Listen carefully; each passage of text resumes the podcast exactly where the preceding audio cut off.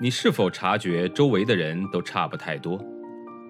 他们像不像流水线上被生产出来的标准件，有着相似的想法、类似的人格？又或者，你对西方某些发达教育抱有着神秘感？那留学又意味着什么？也许本书会给你一些启发和答案。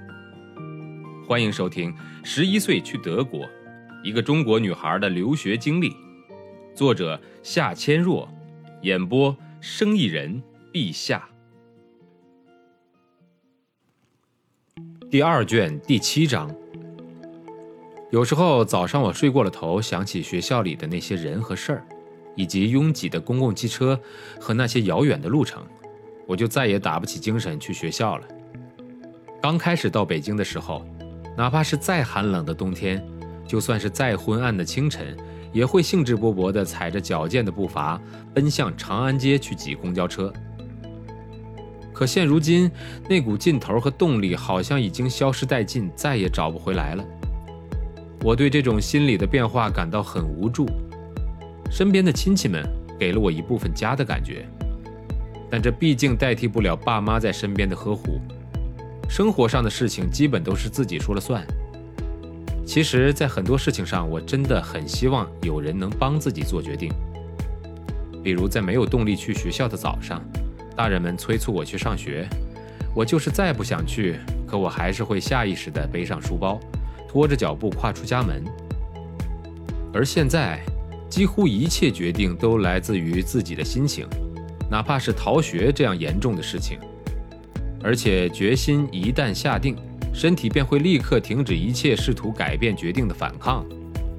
这种反抗往往来自内心深处，来自于理性的呼唤。能轻松做出逃学这样的决定，也是因为心里很清楚，家里没有人了解德国学校的教学制度。我是唯一知道哪天发生什么情况的人。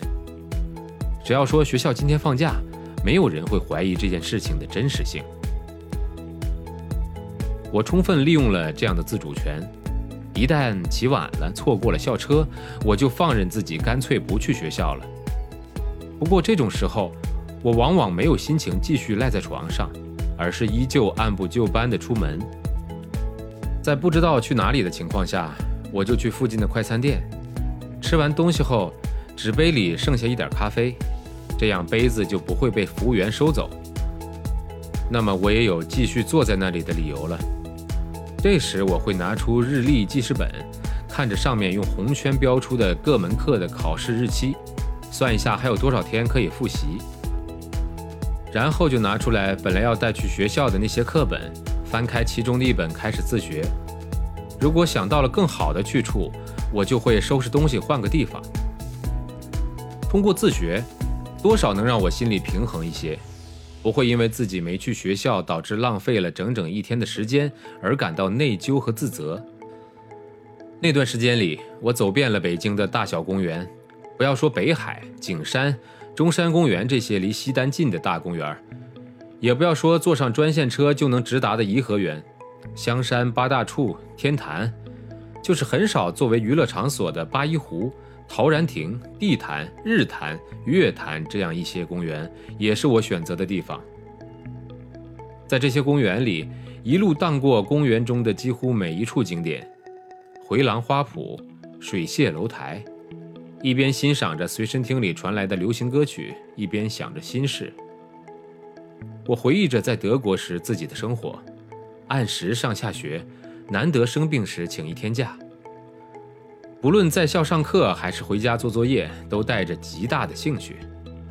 特别喜欢读德语课的小说，拿自己打工赚的钱去买东西的时候倍感自豪。和爸爸妈妈一起度过的周末以及节假日，做完健美操后的满身大汗，那时候自己的生活是积极的、向上的、充满活力的、朝气和有动力。回国以后。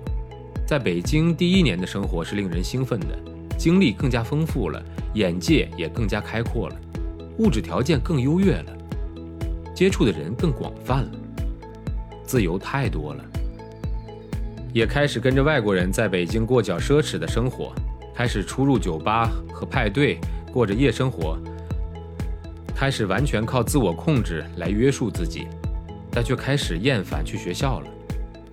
表面上我是和自己度过了自由散漫的一天，但实际上，心底的深处是对于目前生活状态的某种厌倦，甚至绝望，对自己的前途和将来感到深深的困惑与焦虑。此时的我非常向往曾经在德国的生活，那段生活虽然平凡简单，但是很稳定，让人心里踏实。